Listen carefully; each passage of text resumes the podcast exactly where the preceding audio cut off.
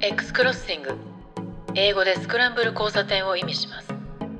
趣味も世代も住んできた街も違う3人がスクランブル交差点で出会うようにさまざまな話題を聞かせるおしゃべりの交差点です。今日の X クロッシングであなたが出会うのはどんな話題でしょう？本来ならばここで3人が挨拶をするんですけれどもちょっと今回は特別にお願いしたいことがあるわけです。で、我々のポッドキャストそろそろ1年になる感じでしたっけ？なったのかな、ね、なる感じが。ということで、聞いていただいている方々がどんな方々なのか、どんな興味で聞いているのかなどなど疑問が尽きないこともあり、今回アンケートすることになりました。このエピソードの概要欄にですね、アンケートへのリンクがあるので、ぜひご協力お願いします。皆さんの意見聞かせてください。ということで、えー、アンケート皆さん、ご回答してください。お待ちしております。じゃあ、それでは本来のオープニング、どうぞ。おはようございます。ニューヨークで断酒生活6週間目に入りました関信弘です。普段はスタートアップの投資などをしております。こんにちは、上野美香です。週末のお昼のビールはなんでこんなに美味しいのかと毎週、えー、お酒を楽しんでいる今日この頃です。お酒の話題を面白おかしく語るのはやめようと誓っております。及川です。終わり？終わりです。及川さんのお酒エピソード私もう 言い切れませんけど大好きなんですよ。昔から。本当に。面白いんですけどなんかよくないじゃないですか。お酒のまあ大体失敗話の方が面白いわけですよね。そうですね。でお酒の上の失敗とかもお酒に限らないけど失敗話を武勇伝のように語るっていうのはあまりよろしくないなというふうに最近はさすがに気づきましてあまりしないんだけどでもこのポッドキャストで何回かしちゃってますけどね。してますね。面白おかしくは語ってますね確かにね。まあでもあれなんですよね。基本僕なんか物事を面白おかしく語るの得意みたいなんですよね、うん。まあ、酒に限らず仕事の話とかも。なんでまあ話半分に聞いてもらえればと思います。あのそんなにお酒ばっか飲んでないですあの夕方ぐらいからしか飲まないようにしてますし。なんか今、今ちょっと嘘っぽいな。毎日飲みます？いや、でもね、真面目な話すると、あの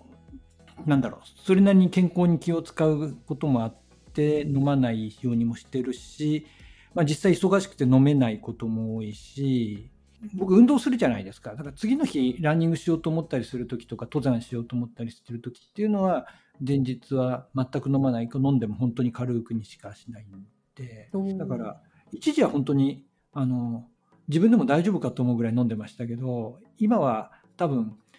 よく飲む普通の人レベルになったと思 いかに前飲んでいるかというね。そうかあの運動する前とかは飲まない方がいいんですね。残残っちゃうからってことですか？あの、なんか、こうやって僕の昔の悪いエピソード引き出すような インタビューし方やめてもらいたいんですけど。いや、そんないですよ。まあ前は飲むっつっても、半端じゃなかったわけですよ。例えばワインボトル、あの、一人で1本は普通に飲んじゃって、1本半ぐらいとか飲んで、さらにビールも飲んだりっていうぐらいの量飲んでたんで、そうするとさすがに次の日に起こるわけですよ。朝5時から走るなんて難しいんで。なので今は、せいぜいワインボトル1本ぐらいに抑えてる感じです。それは随分減りましたね。減りましたよ。1本でもすごいよね。でも普段、まあ、ちょっと今面白おかしく、こう、多少持っちゃったけど、普段本当にそんな飲まないですよ。ワインだったら、普段の平日の夜とか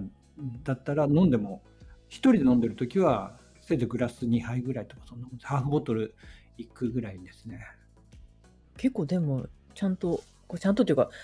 コンスタントに飲むんですね。私、週末しか飲まないから。前僕もねコロナ始まったばっかりの頃は週末しか飲まなかったんですけれど最近なんだろう。やっぱりいい人生を過ごしたいじゃないですか。もう十分いい人生じゃないですか。で食って重要なわけですよ。食は重要でまあお酒がない食事なんて美味しくないんですよ。なのでそうすると、まあ、自炊したりした時でもあこれ結構いいな。赤ワイン合うな白ワイン合うなと思ったらまあ、飲みたくなってし飲むべきじゃないですか人間は。まあそしたら飲んでたら頻度が増える量も多くなる。まあ、これだから人間のこう性を追求するにあたってなんか当たり前のことをしたらこういう結果になっていくんですよおそらく。なんか一瞬すごいこう、いいこと言ってるっぽいんだけど、本当かっていう、最後に本当かっていう感じになりましたね。以前ですね、その、また語り出しちゃってんだけどね。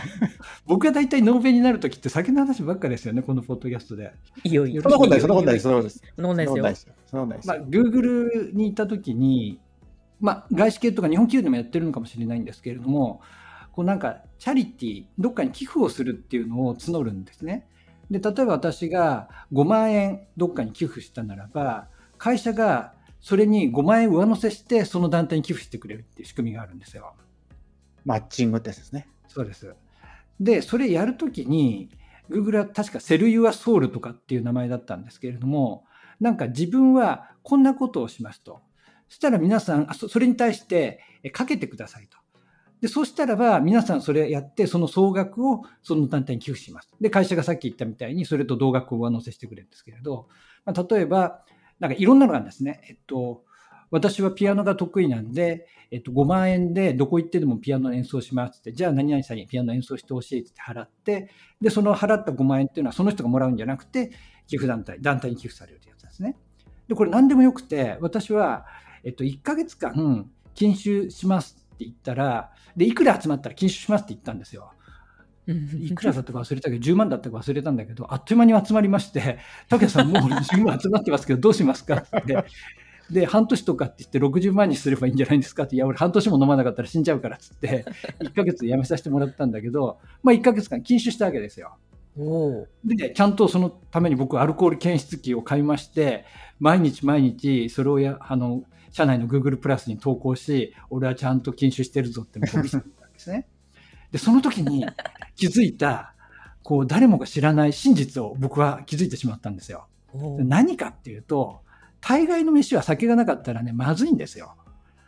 で、その時も友人とかから誘われて、こう、食べに行くわけですね。で、まあ、高級店よりも、まあ、大衆店が多かったんですけど、実はこれ、酒があるから食えてたんで、酒なかったら、1時間でも出たくなるような料理だぞとかって、ちょっと申し訳ない言い方をちょっと持っていってますけれど、まあ、大概のものは酒ない限りは、さっさと食って終わりになるんですよ。まあ、これだからまずいうまいもっていうところ多少持って言い方してるんですけど、美味しいものでもさっと食べてさっと帰りましょうって感じになるんだけど、だらだらと、いい意味でだらだらと食事を楽しめるのってのは酒がないと難しいと思うんですね。うんという真実に僕は気づいてしまい、大概の世の中のこう食べ物や会話とかって酒がなかったならば、もう30分でいいやって思うようなものじゃないかという、そういった真実に気づいて、それ以降酒をやめようなんてことは全く考えないようにしてるんですね。それ以降禁酒はしてないんですか？まあ、たまに2週間とかそういった単位ではしますけれど、それ以上はしないです。僕も10年ぐらい前に1ヶ月禁酒したんですけど、その時はですね、毎週血液検査をして、えっ、と、やっぱりね、その、ガンマ GTP とかが目に見えて下がるんですよ。すごい勢いで下がってって。ででもそれだけじゃなくてね、えっ、と、これは結構下がるんだなとか、これはなんか時間がかかって下がるんだなとか、とかいうのが結構分かって、で、すごい、あの、ためになりました。で、もう一個は飲み始めると一瞬のうちに戻るってこともすごいよく分かって、だからあ、のあのうんそういう意味で言うと、やっぱり、あの、ガンマ GTP とか結局か、あれってあれですね、幹細胞のなんかが死ぬかなんかわかんないけど、そういうのの排気水みたいなやつがこう出てってるみたいなやつなんでしたっけ、確か。だからなんか結局、一瞬だけ良くしてもダメで、やっぱり継続的に、例えば減らすとか、ね、休館日をするとかっていう意味は、なんかやっぱりそういうところでやるらしいということはちょっと分かって、ただ、一回極限までやると、どのくらい、えっ、と、かければ戻せるのかとかっていうのが自分の中になんとなくこう、コンクリートな根拠になるじゃないですか。だからちょっとここれ悪いなと思って、じゃあ2週間ぐらいこう禁止すると大体数値このぐらいまで改善するっていうことがなんとなく分かってるから、とりあえず2週間頑張ろうみたいな。それやっぱり何もないと、なんかもうさ、これからもう一生酒飲めないのかとか思っちゃうと、やっぱり逆にそういうのって、もうどうせ飲めないんだったら、あの、明日から飲んじゃおうみたいなことになったりするんで、なんかそういう自分のあの限界とかそういったのが分かると、なんかこう、その後は楽になるんで、結構いろんな禁酒だけじゃなくて、いろいろやりましたね。そのなんか、あの体脂肪率をどのくらいまで減らしたらど、どのくらいまで減るのかとか、なんかそういうのもすごい やったことあって、体脂肪率もだか一桁にまで行ったことあるんですけど、なんかですすっごいこう夏なのにちょっとしたことですぐ風邪ひくとかね、本当にそうなんだみたいなことはなんかちょっと体験したりとか、で、やっぱりあんまり減らしすぎるよりはちょっと、あの、体脂肪率が、体脂肪があった方がなんか体調もいいとかっていうのもちょっと分かったりとか、で、で血糖値とかもすごいこう血糖値計をずっとつけてあの調べたりしたんですけど、やっぱりこういう食べ物だと血糖値が比較的上がりやすい。これは上がりにくいとか、やっぱりこうずっと連続でチェックしてるから結構見れて、データにして取ってみると面白いですね、後から見ると。僕なんか半1年半か2年に1回ぐらい筋トレをしたくなって筋トレするんですよ。なんかやっぱりそうすると食べるものにも気をつけて、まあ、こう引き締まっていくのが分かるんですね。で体脂肪率が下がるんです当たり前ですけど。で僕もともと太らない、まあ、今だと結構太ってはいるんですけれどただそんな体質的に太らないんでやっぱり食べるものを気をつけて筋トレしてたら体脂肪率はどんどん下がっていくんですけれど、まあ、やっぱり10を切るぐらいになった時に毎回体の調子が思いっきり悪くなるんですよ。でもう筋トレどころじゃなくなるような状態になってそれ以降その後半年から1年ぐらいはちょっとなんか体調不良に悩まされるっていうことがあるんでそれからやっぱり、うん、あのちゃんとしたアスリートでもない限りはそんなに無理しない方がいいなっていうことをすごいよく分かりましたね。極端にやると良くないんですよね。っていうのはなんかそういうのやってみると分かりますよね。あ僕ね結構極端にやっちゃう人なんですよね。凝り性なんでいろんなものをすごい凝っちゃうんでそれは反省してますね血糖値系はでもね面白いですよ。でほら最近ってやっぱり血糖値を測っていろんなこう健康とかダイエットとかやろうとしてるじゃないですか。まだね、その血糖値計そのものが、あの、イノベーションが起きてないんで、あの、刺さなきゃいけないから、今一つ、あれ本当にひひ信州でできるようになったら、すごい変わりますよね。だから、その辺はすごい面白いだろうなと思って見てるんですけど、なかなかね、でできないんですよ。その、こう、信州のやつって、いろんなところ、ね、アプローチとか毎年毎年、来年は出る、来年は出るって言われてるんですけども、あの、出る出る言われてもう10年ぐらい経ってるんじゃないですかね。未だにアップルでも出せないっていう状況で、スタートアップもいろいろみんなやってるんですけど、こう、ちょっとしたデータとすると、あの結構今できてるからもう俺らできるとかって言うんですけど、あのずっとそういうこと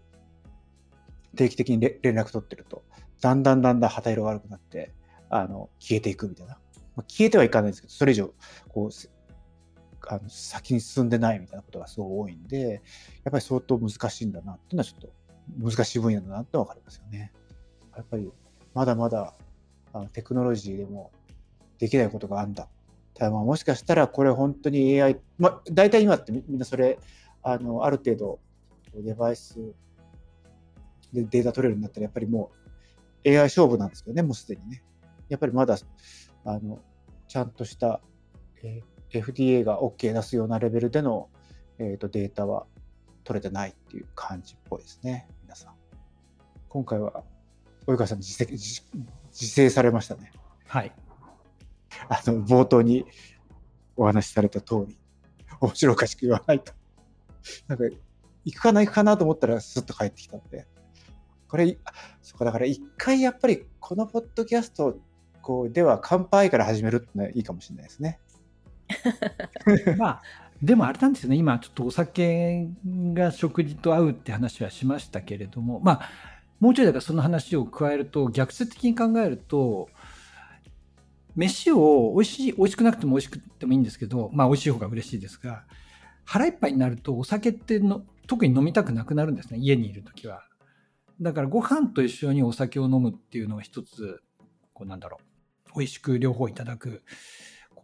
パターンとしてあると思うんですけれどもなんかすごい特に炭水化物とかを取ってしまった後ってもうお酒の入る余地がない感じになることは多いんですよね。だからまあお酒控えたい時にはちゃんとお腹いっぱいにするっていうふうにするのがいいのかなとは思うことはありますね。それとあとさっきまあお酒がないとつまんないって話はしましたけれどあのお茶も美味しいんですよね。お茶。そう。で、なんかいわゆる日本茶とか紅茶とかでもいいんですけれど最近そのいろんなお茶に凝ってましてトウモロコシ茶そば茶ごぼう茶黒豆茶一通りこういろいろ飲んでみて他もたくさんあると思うんでこれからも試してみたいんですけどで特に今夏なんで冷えた状態でその水出しの状態で飲むようにしてるんですけれどで、まあ、結構長い間かけて抽出して冷蔵庫で冷やしてっていうので、まあ、そのボトルをわざわざ買っちゃったんですけれどなんかワインボトルと同じ格好してるやつがあるんですよ。でそれを買ってそこそこら辺が酒飲みの差がですね今言いながら思ったけどそのフォルムに惹かれるっていう。そうそうでまあそれで飲むと普通に美味しいんですよね。まあ、最近外行ってもなんか周りの連中が飲まなかったりすると自分も飲まなかったり車で移動したりした時はそもそも飲めないんでで美味しいお茶があるとお茶でってに吸ってるんですけれどお茶と食事はすごい合うと思いますねやっぱり。で特に今話したみたいに僕がさっき話したやつって全部カフェイン入ってないやつなんですよね。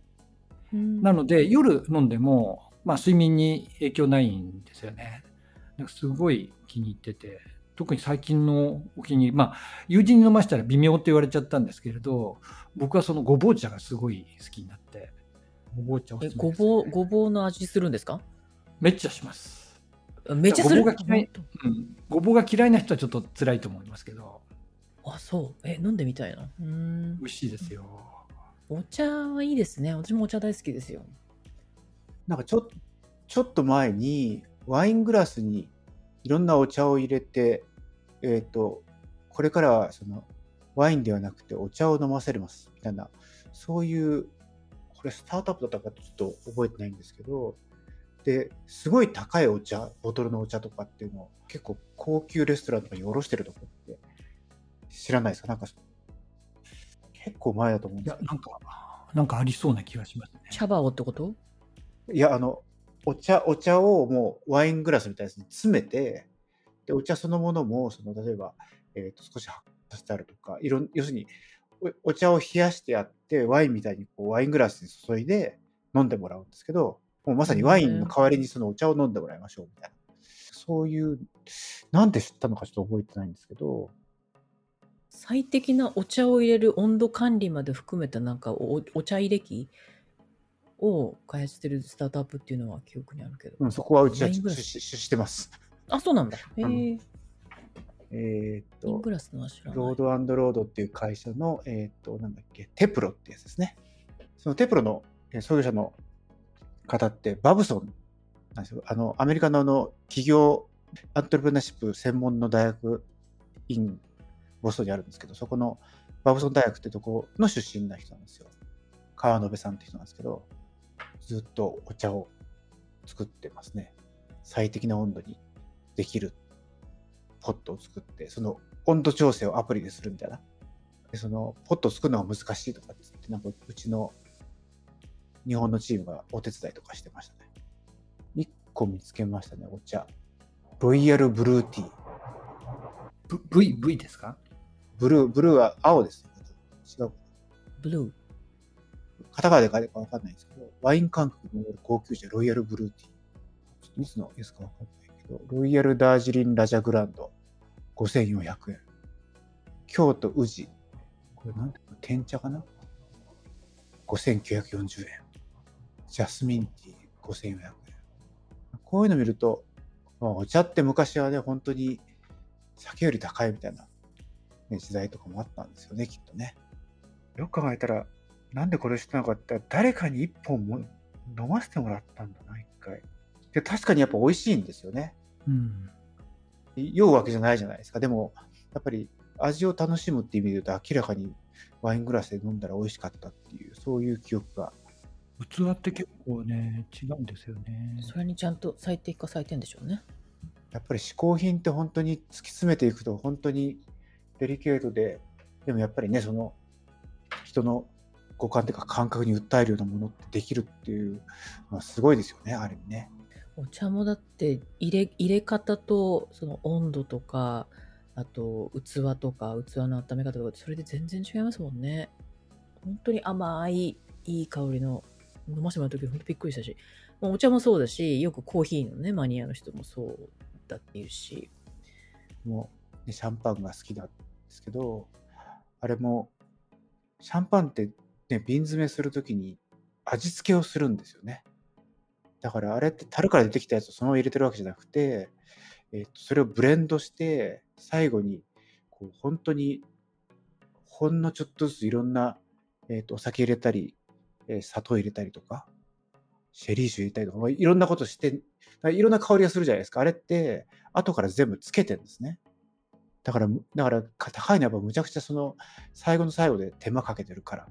なんですけど、だから、年によってブドウの出来が違うじゃないですか。でも、毎年、いつも同じような味になるためには、今年はこの、えっ、と、ブドウの量をちょっと減らして、代わりにこれを増やしてとか。あとは最近の流行りで、甘いのよりもすっきりした方がいいから、えーすっきりめに味を変えていくんだよ、これって。同じブランドネスとかでも、実はなんか味が結構変わってたりするんですよね。これだけ話したのに、もう飲みたくないっていうのは不思議でしょだから、やっぱちょっと体調悪いんですかね。そうですね。お酒が飲みたくないのは体調が悪いという。で、うん睡眠はね、すごい、特に睡眠時間は変わってないんですけど、寝てる時の心拍数がね、すごい変わったんですよ。飲んでない、飲んでる時と飲んでない時ってもう顕著に2割ぐらい違うんですけど、あ、オーラで見てます？あオーラで見てますうん。私もそれすっごい感じますね。全然違う。でやっぱり心拍数ってね、よくね、その寿命に影響しますみたいな。だから2割減ってるってことは、こう、15%ぐらい寿命が伸びるのかしらみたいな、そういうことですよね。とかっていうのはあんまり。自分でなんかで泥酔した感覚は全くないなくて普通に適度に飲んだだけ夜飲んだだけなんですけどでもやっぱオーラので見るとその心拍数とかあの睡眠の深さとか全然違いますよね本当にここはね、深さあんま変わんないんですよ。僕はね深さはその、眠りに入るパターンとかああんま変わんなくて、むしろ飲んでる時の方が深い眠りがちょっと多めなんですけど、そういいうんそれいうかいいですねでも心拍で寝起きも飲んでない時も悪いんですけど、心拍数がもう全然低いんですね。飲んでない時は。唯一ぐらいなんですけど、やっぱりそれはすごい体にはいいんだろうなと思。その代わり、全然食べない甘いものがすごい食べたくなっちゃって、だから普段全然僕は甘いもの食べないんですけど、酒飲まなくなってこの 5, 5週間とかって、なんか毎日チョコモナカとか食べてるんですよ。し すぐ下で日本のチョコモナカ売ってて、普通にチョコモナカとか食べてるんですね。えモナカってあのモモナカ？チョコチョコのモナカ、そうそうそうそう。チョコモナカ？あんこじゃないです常温ね。チョコのモナカあアイスじゃないですよねアイス、アイスチョコモナカ。あアイスねああむちゃくちいやゃ、あれ美味しいですようん、むちゃくちゃ、それも、ね、チョコだからもう真っ黒だ、あの、抹茶色なんですけど、こう、こっちの方が体に悪いんじゃないとか思いながらも、いや、そうですよ。絶対なんか病気ですよ。絶対病気だと思いますよ。体が何か発信してるじゃないですかチョコモナカ美味しいけどねもしくはあれですね。なんか、進化してんですね。なんか、別の人間になってんじゃないですか。なりつつあるんですよ、きっと。ね酒がいらない、アルコールなしでも回転する。あれじゃないですか。体内で発酵とかができるような体質になったんじゃないですか。なんかそれ体にあんま良くなさそうじゃないですか。なんですかどっかのい胃とか腸とかのちょっとす隙間とかとかに、こう、穀物とか入ってって、そこで勝手に発酵してアルコールが生産されるとかしたら、確かに新人類は信じるんですよね、それね。まあでもそれ酒飲みにとって嬉しいかどうかですよね。発酵された後のものを飲みたいのに、体内で発酵できるって、むしろ、あのむしろ逆ですよね。ですね。飲める量が減ってしまうっていうパターンですよね。そうそうそうそう。体内発酵しなくていいから、飲んだものを分解する能力を高めてほしいってわけですよね、本来は。アルコール分解ナノマシンを早く開開発してほしいってやつですね。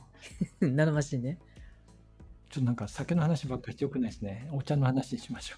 お茶う。でもまあ、食の分野とかってもっともっとね、なんか、その、いろんなものの組み合わせになると思うんですね。テクノロジーもそうだし、アートもそうだし。ここはね、あると思うんですよね。今までね、あんまり実は食とかの分野の話ってしてなかったですね。テクノロジーとアートの話だけど、どっちかっていうと、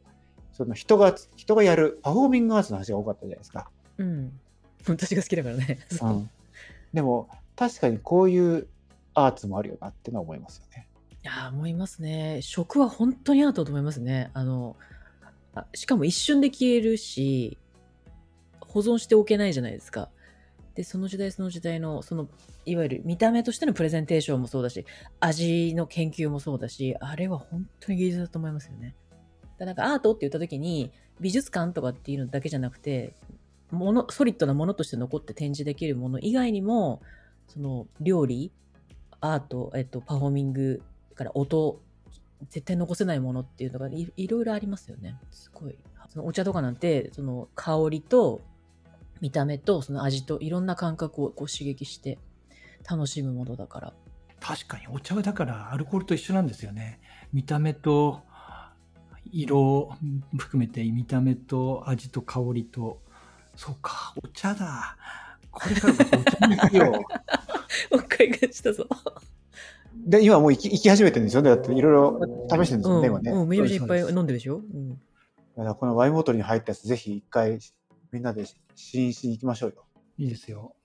なんかこれ夏とかにやっぱ飲むとすごい美味しいんじゃないかなって気がするんだよね。冷やしてあるやつ。美味しいですね。その通冷やしたりなんですね。もともと僕ね、水出しのお茶、まあ、この場合のお茶はカフェインが入ってるちゃんとしたお茶ですけれど、ちゃんとしたっていうと他のお茶に失礼だけど、まあ、それ好きなんですよね。なので、こう、このボトルを羽田空港の、羽田空港の新しくできた施設何でしたっけ？あの、えっと、第三空港のところに直結している住友不動産がやってるやつ、なんだっけな。なんかあるんですけど、おそこのところのに売ってたんですよね。それでこれデザインいいですねんですけ。ど、ほんとね。そうなんですよ。素敵。これ違うか。羽田エアポートガーデン。違う。これ、複合あ、。それです、それですエアポ。これですね。そうです、そうです。住友不動産の、あの、なんだっけ、ビラフォンテーヌの温泉。あ、本当だ。もビラフォンテーヌ。ここいいですよ、なかなか。安い居酒屋が、寿司居酒屋があって、好きあればそこ行ってん飲みたい。また飲む行って話み行ってみだとやばい。たいな。海外行ってないから、空港自体ちょっと遠のいてましたけど、空港はすごい大好きなんで行ってみよう、ここ。うん、そこいいですよ。あれですか、あの、国際線のターミナルとそうです。直結してるんですね。あ、違うそうで。す。今回もね、行ったんですけども、やっぱりこういうのを寄ってる暇なくても直接行って、もうチェックインしたらすぐもう、あの、中入っちゃうんで、逆にこういうの見る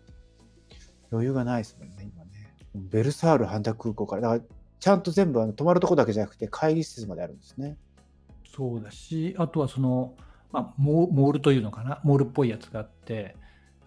で普通にレストランとかもあるし、まあ、海外客をターゲットにはしているけれども、なんか日本の良さを知らせるような、そういった物産というか、そういうものを店があって、で、温泉があるってことは、温泉はね、やっぱり日本人向けですよね、かなりね。うん、お茶を飲みましょうということで。本当はまだこ、うん、まだ今年になってできたばっかりですね。って言って、まあ僕の予想だと100%こうやって、あの、じゃあお茶飲みましょうって集まって絶対酒飲むと思いますけどね。私も、私私全然お茶で行けますよ。私お茶大好きだから。まあお茶からおお酒に行くって感じですかね。もう本当に今は飲んでないからちょっとワクワクして帰帰るのを期待して、ちょっといろいろと連れてってください。多分日本でそのやっぱり美味しいお茶を出してくれる、で、食事とともに出してくれる店っていくつかあると思うんで、なんかそこら辺探して、関さん来た時に行ってみましょそうですね。う。うんじゃあそこでオフ会でもやりますか。なんてやって。オフ会っていうのは、えっと、何？人を集めて。関さん、いろんなものいっぺんに全部、いろんなものいっぺんに全部やろうとしすぎてませんお茶とともに酒も飲みたくて、料理も食べたくて、オフ会にもしちゃうって。それは、無理っすね。いや今この、この、えっ、と、エアポードガーデン見ると全部なんかそれぞれがあるからって思ったね、ああ、なるほど、なるほど。うんじゃあ、一つのところで全部やるってわけじゃなくってことですね。そうそうそうそうそう。そのエリアって意味で言うと、そこであの各何個かオフ会もやり、その後3人で食事するところもあり、何っていう感じってことですね。そう。で、僕はそのままそこで泊まるみたいなね。あ、確かにそれはありかもしれないですね。そういうのは結構ちょっと贅沢っぽくていいんですけどね。